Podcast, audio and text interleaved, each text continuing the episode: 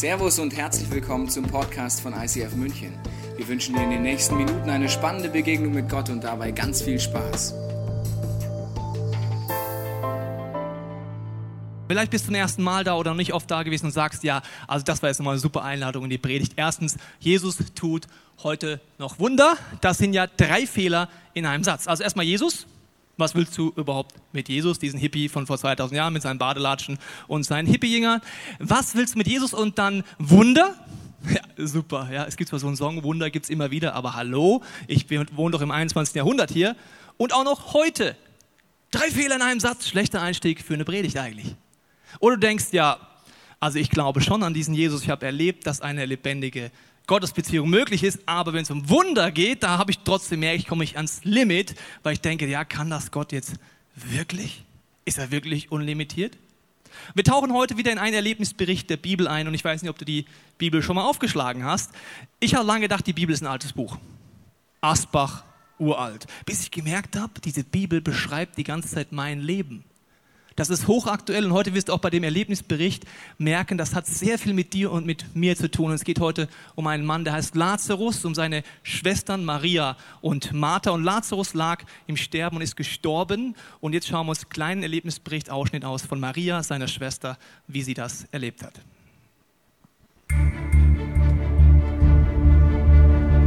Mein Bruder war tot. Ich war so enttäuscht von Jesus. Ich meine, er kannte unsere Familie, er wusste, dass Lazarus sterbenskrank war. Und wo er dann gestorben war, haben wir ihn begraben und ich bin ins Elend gefallen. Ich meine, er war mein älterer Bruder, der Starke, der, der mich immer zum Lachen gebracht hatte. Ich habe ihn so extrem vermisst. Nach vier Tagen kam dann Jesus super. Vier Tage zu spät. Und das habe ich ihm auch gleich gesagt. Ich meine, er hat Lazarus seinen Freund genannt. Sogar Martha, meine Schwester, hat zu ihm gesagt, Jesus, wärst du nur da gewesen, dann wäre Lazarus jetzt noch am Leben. Und dann hat er gesagt, genau, Leben. Das soll Lazarus. Er ist dann aufgestanden und zum Grab gegangen und wir alle hinterher. Er hat, er hat den Stein wegrollen lassen und dann hat er gesagt, Lazarus, komm heraus. Und so wahr ich hier bin, mein Bruder kam heraus, lebendig. Das ist mein Jesus.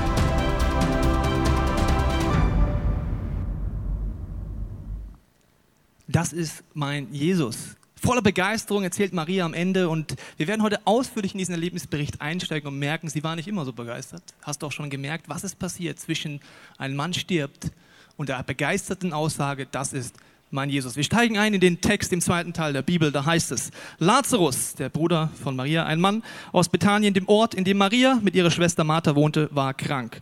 Die beiden Schwestern ließen Jesus ausrichten, Herr, der, den du lieb hast, ist krank. Jesus war nicht weit entfernt. In Israel der damaligen Zeit waren keine großen Strecken.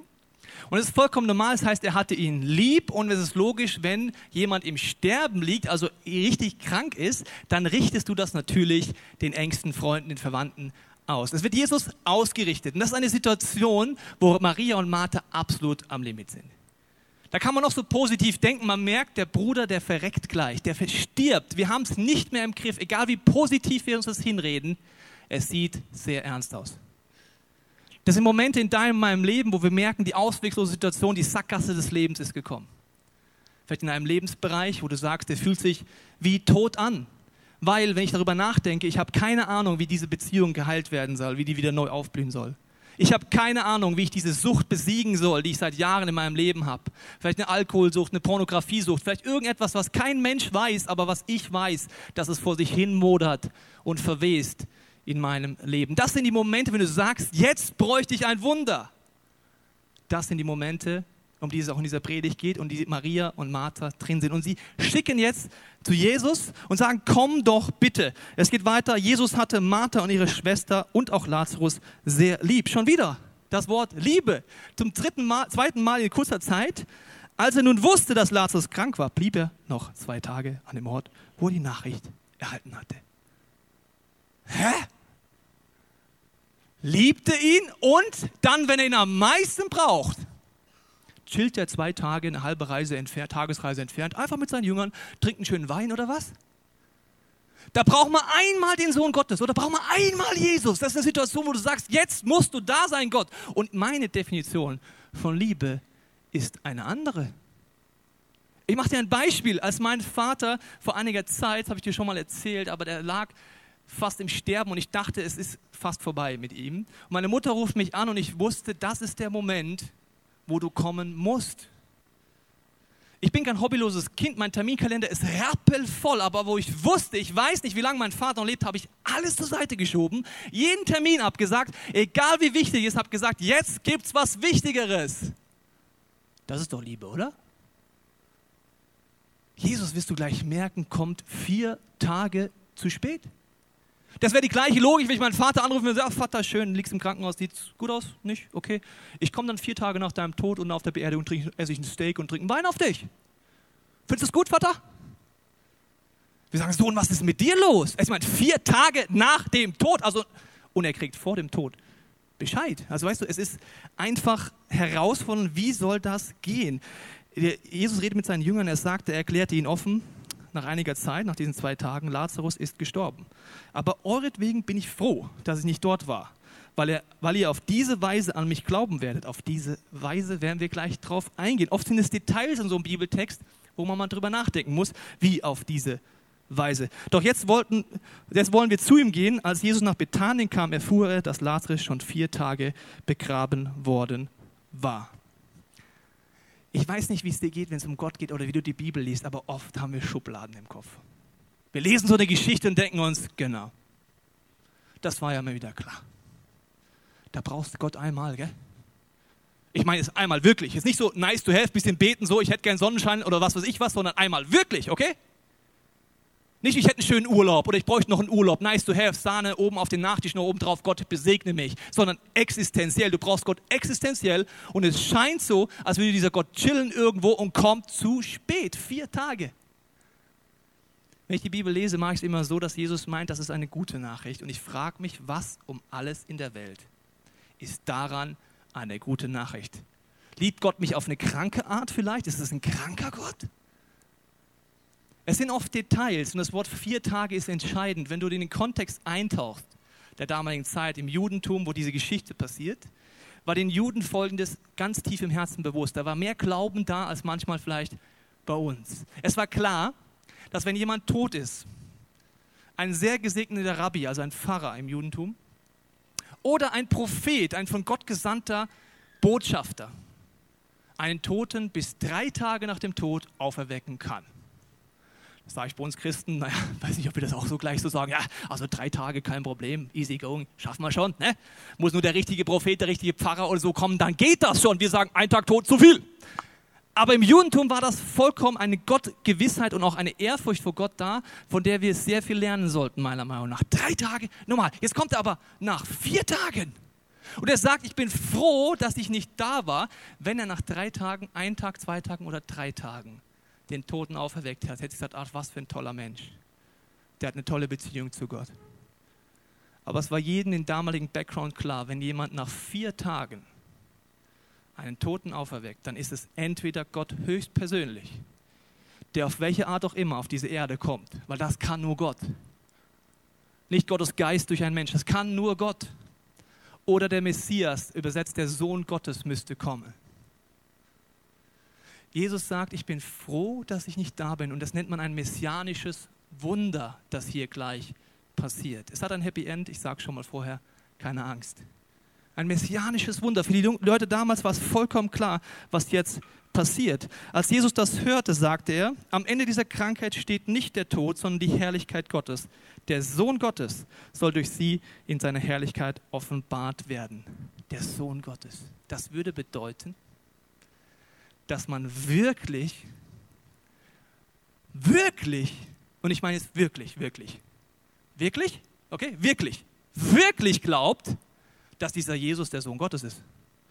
Ja, das glauben wir doch alle. Wir sind doch Christen, die meisten hier, oder? Weißt du, woran ich merke, was wir glauben? Indem ich angucke, was wir leben. Wenn wir in Situationen kommen, wo wir das Wunder brauchen, wo ein vier Tage Todesbereich ist, wo wir sagen, jetzt ist alle menschliche Weisheit am Ende, da zeigt sich, ob ich wirklich schon erlebt habe, dass Jesus wirklich der Zugang zu Gott ist und der unlimitierte Gott in Menschengestalt. Jetzt wird es herausfordernd. Egal, ob du dich frisch auf der geistigen Reise befindest oder lange dabei bist, du wirst merken, Martha, was sie da macht, ist oft unser Leben. Es gibt nämlich zwei Reaktionen in der Sackgasse, wo du ein Wunder brauchst. Die erste ist folgende. Als Martha hörte, dass Jesus auf dem Weg zu ihnen war, ging sie ihm entgegen. Maria aber blieb zu Hause. Herr, sagte Martha zu Jesus, wenn du hier gewesen wärst, wäre mein Bruder nicht gestorben. Reaktion 1. Wenn alles so scheint, als würde Gott nicht eingreifen, sind Vorwürfe. Ich bin Ehrenmitglied im Club der Vorwürfe gegen Gott. Bist du da auch in dem Club? Ich habe die goldene Mitgliedskarte. Ich bin richtig gut in Vorwürfe machen. Ich bin Dauermitglied. Ich kann Gott so richtig Vorwürfe machen. Wärst du doch da gemacht, hättest du doch das gemacht, wärst du nicht so ein Gott, der zu spät kommst, dann wäre, hätte, könnte ich doch jetzt.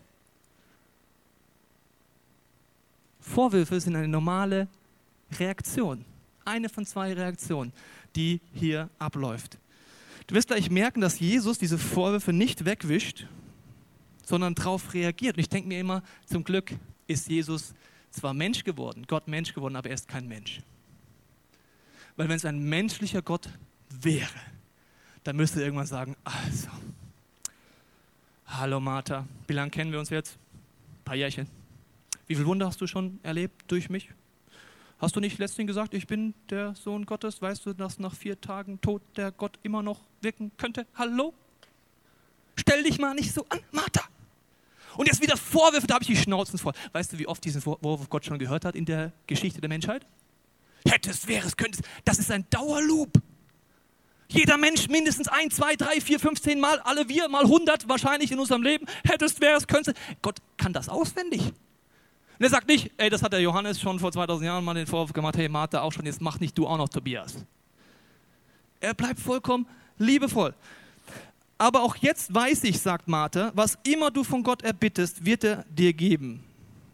Manchmal sagen wir Dinge, die sagen wir zwar, und hier glauben wir sie vielleicht auch, aber hier nicht. Zeige ich dir gleich den Unterschied.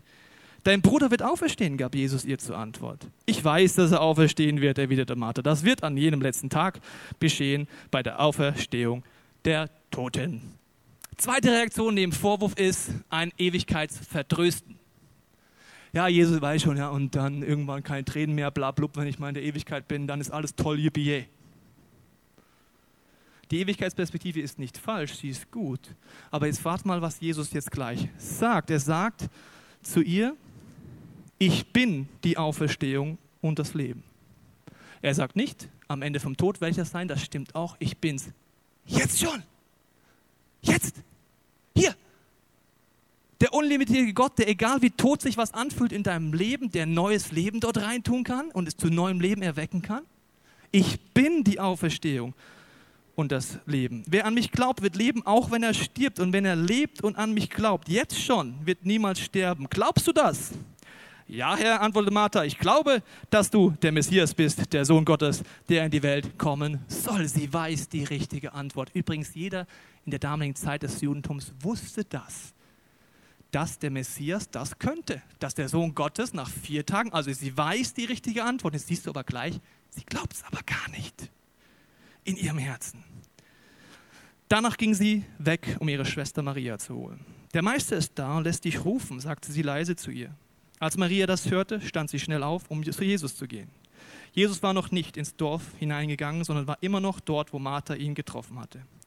Die Juden, die bei Maria im Haus waren, um sie zu trösten, sahen, wie sie plötzlich aufsprang und hinauseilte. Sie dachten, sie wolle zum Grabe gehen, um dort zu weinen und folgten ihr. So wie Maria an den Dorfeingang kam und Jesus erblickte, warf sich ihm zu Füßen und rief, Herr, wenn du hier gewesen wärst, wäre mein Bruder nicht gestorben. Schon wieder der gleiche Vorwurf, gell? Der gleiche Vorwurf. Wärst du doch da gewesen. Und ich möchte kurz noch etwas sagen. Ich habe es schon kurz erwähnt. Wenn ich Gott wäre, zum Glück bin ich es nicht. Wenn ich Gott wäre und ich wüsste, ich mache gleich ein Auferstehungswunder, ein messianisches Auferstehungswunder, wo gleich alles um die Ohren geblasen wird, was man jeweils in der Welt gesehen hat. Und ich wüsste, es dauert nicht mehr lang. Und ich kenne das Happy End schon. Dann wäre ich entweder genervt oder nicht besonders empathisch, weil ich denke, ja, jetzt weint die halt, ist ja ganz klar, aber gleich, wir machen ja gleich das Wunder. Ne? Die braucht doch, also, weißt du, die ist zwar genervt und die weinen. Und Jesus ist anders. Pass auf, beim Anblick der weinenden Frau und der Juden, die sie begleiteten und mit ihr weinten, erfüllten ihn Zorn und Schmerz. In einer anderen Übersetzung heißt es, tief bewegt war er. Bis ins Innerste erschüttert, fragte er, wo habt ihr ihn begraben? Die Leute antworteten, Herr, komm mit, wir zeigen es dir. Jesu Augen füllten sich mit Tränen. Seht, wie lieb er ihn gehabt hat, sagten die Juden. Und einige von ihnen meinten, er hat doch den Mann, der blind war, geheilt. Hätte er nicht machen können, dass Lazarus nicht stirbt. Jesus hat Schmerz. Obwohl er der lebendige Gott ist, außerhalb der Zeit ist und weiß, es dauert nicht mehr lang, bis er eingreift. Obwohl er sagen könnte, Mensch, stell dich nicht so an, weint er. Der lebendige Gott weint mit den Trauernden. Ich habe jemand letztens gehört, hat gesagt, also wegen Leid kann ich nicht an Gott glauben. Habe ich gesagt, wegen Leid kann ich gerade an Gott glauben. Weil Jesus sagt, egal wie groß das Leid ist, egal wie viel du an vier Tagen des Todes nicht verstehst, was passiert, ich bin da. Ich weine mit dir. Warum weint Jesus mit? Weil er in dem Moment merkt ihren Schmerz, ihre Hoffnungslosigkeit und manche Dinge noch nicht erklären kann. Das war eine Situation in meinem Leben, wo ich zutiefst verstanden habe, als mein Sohn im ersten Lebensjahr dreimal ins Krankenhaus musste. Und einmal, weil die Ärzte bei einer Operation etwas falsch gemacht haben, musste er nochmal als Baby ins Krankenhaus. Und ich saß an seinem Bett und habe mir so sehr gewünscht, es ihm erstens zu erklären, was passiert, der kleine Wurm mit Schmerzen. Ich habe seine Hand gehalten und habe geweint. Und wenn ich da weine, kommt der Vorwurf, Gott hättest du nicht. Warum warst du nicht da? Warum hast du die Operation nicht besser gemacht beim nächsten Mal, dafür gesorgt, dass der Arzt keinen Fehler macht und so weiter? Und wenn ich da so sitze, habe ich so einen Gedanken und der ist, schau Tobias, genau so ist es in deinem Leben. Es gibt Situationen, wie bei Lazarus, wo er vier Tage tot ist und alles dagegen spricht, wo ich einen anderen Plan habe, als du denkst. Ich würde es dir gerne erklären, aber mir bleibt nur mit dir zu weinen, weil du es noch nicht verstehst. Jesus weint mit dir.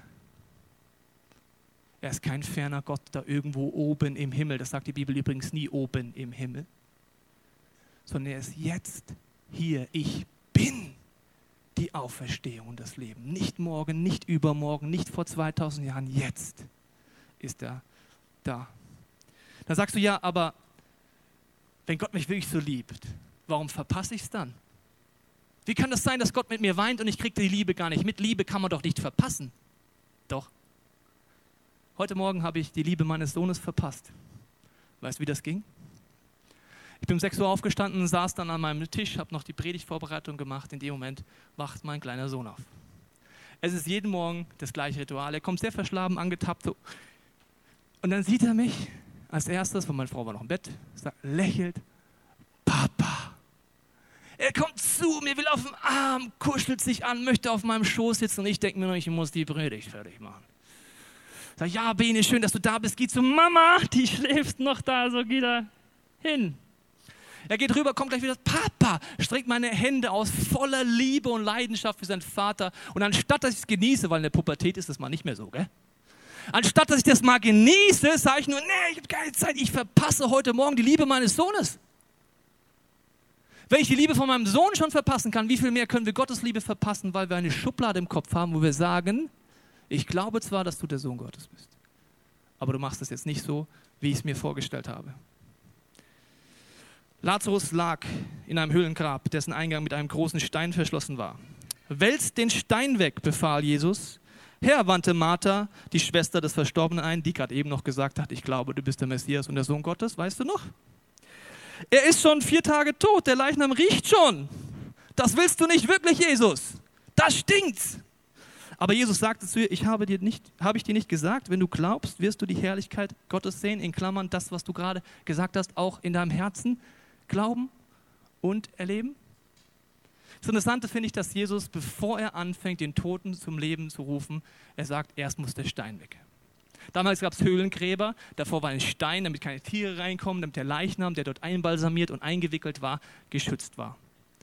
Und jetzt sagt er, schieb den Stein weg, ist jetzt irgendwie logisch, weil stell dir mal vor, Jesus hätte es nicht gemacht. Er würde sagen, Lazarus, du sollst leben. Aber den Stein lassen wir da. Dann sagt Lazarus so, oh cool, ich lebe wieder. Dann geht er zur Tür. Ja Mist, ich komme raus. Da ist noch ein Stein. Verdammt, jetzt verrecke ich hier drin wieder. Also was wäre denn das für ein Gott, der sagt, ja, ich lebe, tu zwar zum, von Toten so lebendig machen, aber der Stein bleibt da, gell? Da würde er halt verhungern, da drin. Ja?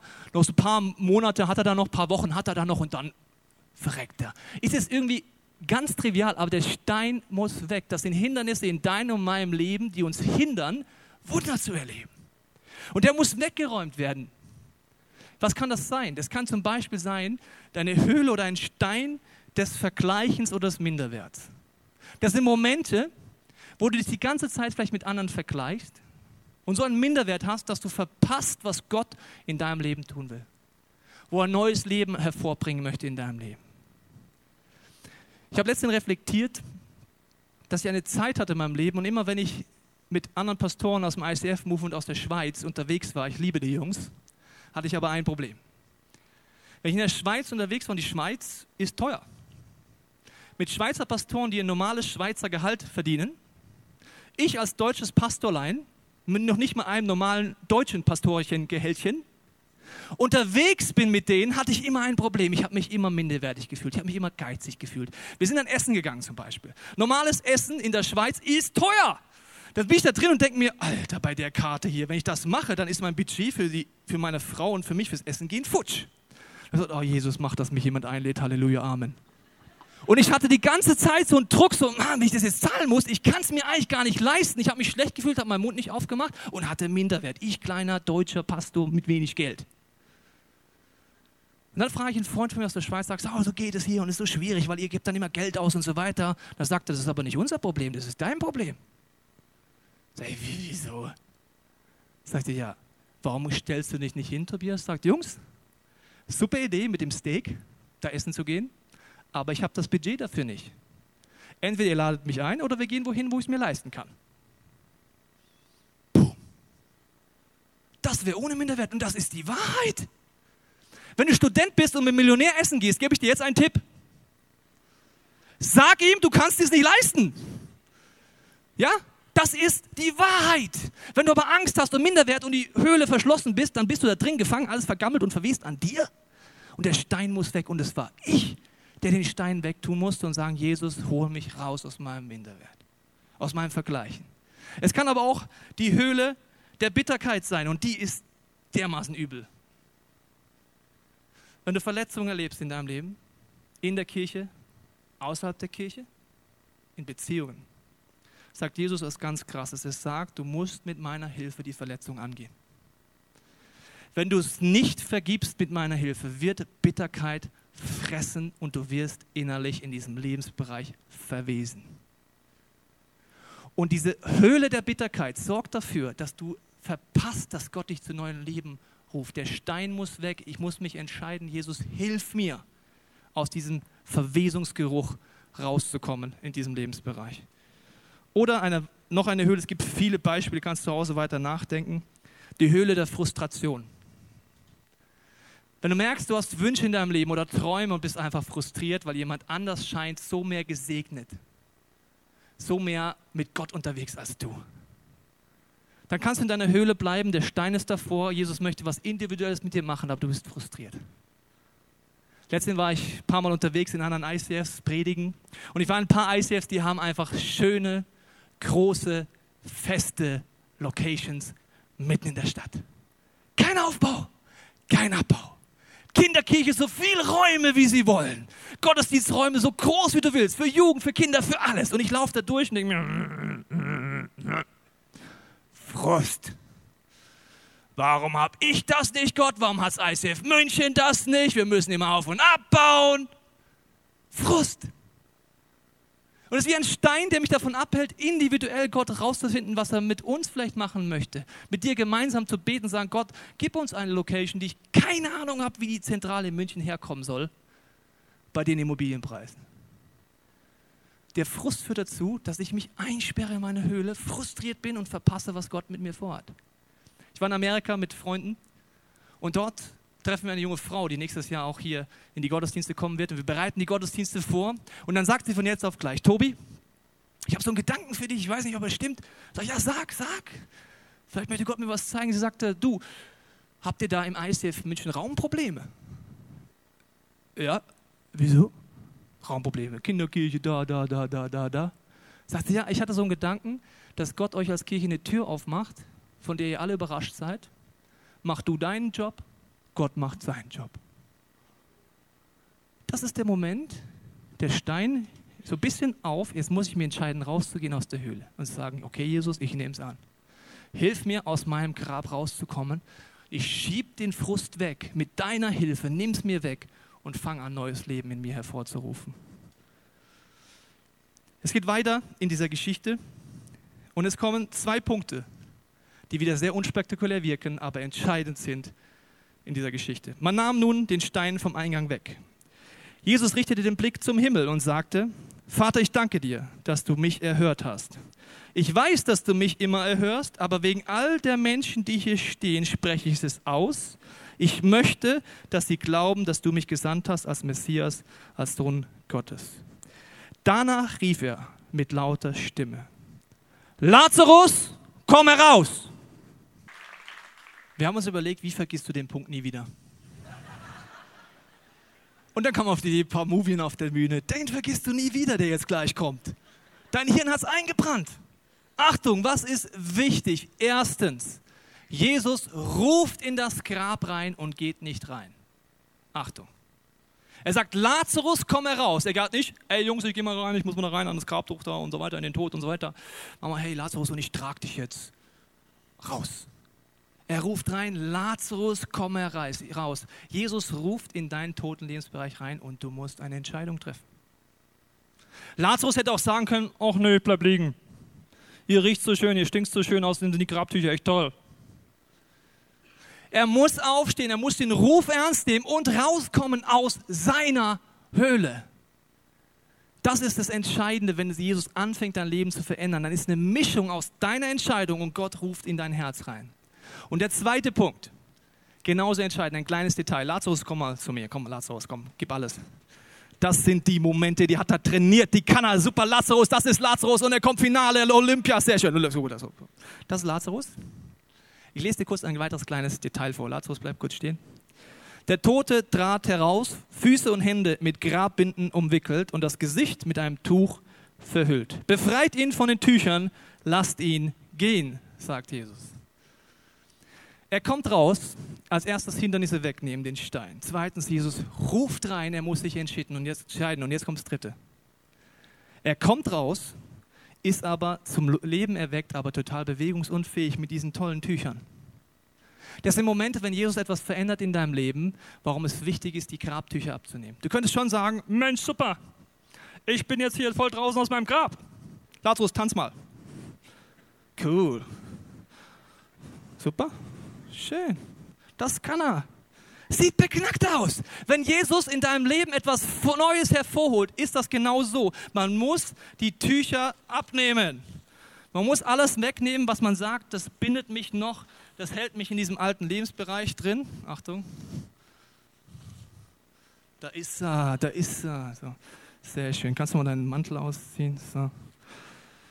Die Tücher musst du wegnehmen. Lazarus ist auch beteiligt. Irgendwann hat er Bewegungsfreiheit, kann es selber mithelfen, aber man muss die Bandagen abnehmen. Wenn du dich immer gefragt hast, wie sah Lazarus aus? So.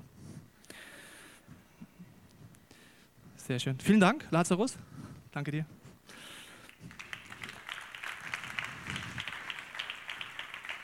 Warum ist es wichtig, die Bandagen abzunehmen? Was ist das?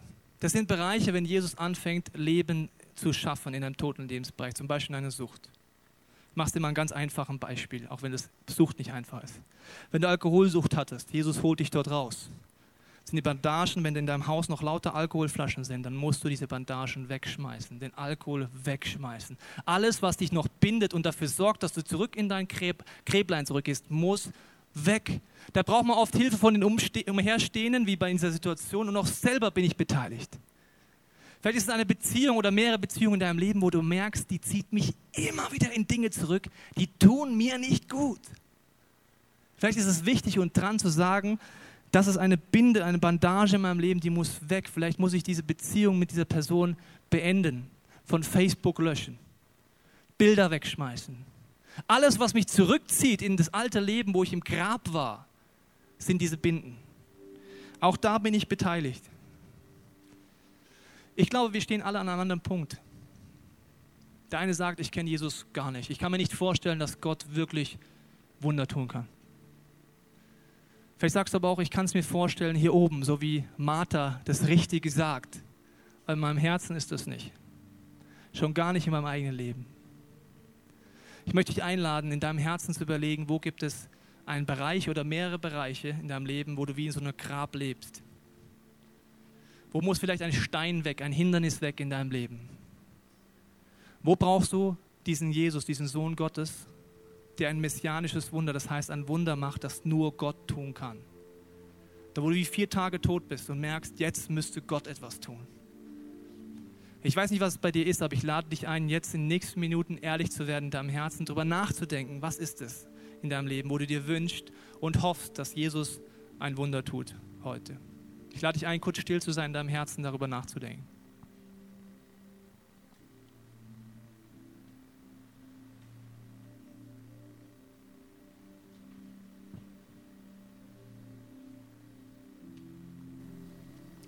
Ich möchte beten, wenn du möchtest, kannst du deinem Herzen mit, mit Gott kommunizieren. Jesus, wir wollen dir jetzt in unserem Herzen die Bereiche oder den Bereich geben, der sich so tot anfühlt. Wir wollen einfach deine Stimme im Herzen verstehen und reagieren. Und Jesus, wir wollen dir jetzt sagen, was ist es konkret, wo wir dein Wunder brauchen, wo wir diesen lebendigen Gott brauchen. Nicht bisschen Religion, nicht bisschen, ach, nettes, netter Gott, mach irgendwas, sondern wirklich ein Eingreifen des unlimitierten Gott. Das wollen wir dir jetzt in der Stille im Herzen sagen, welche Bereiche oder welcher Bereich das ist.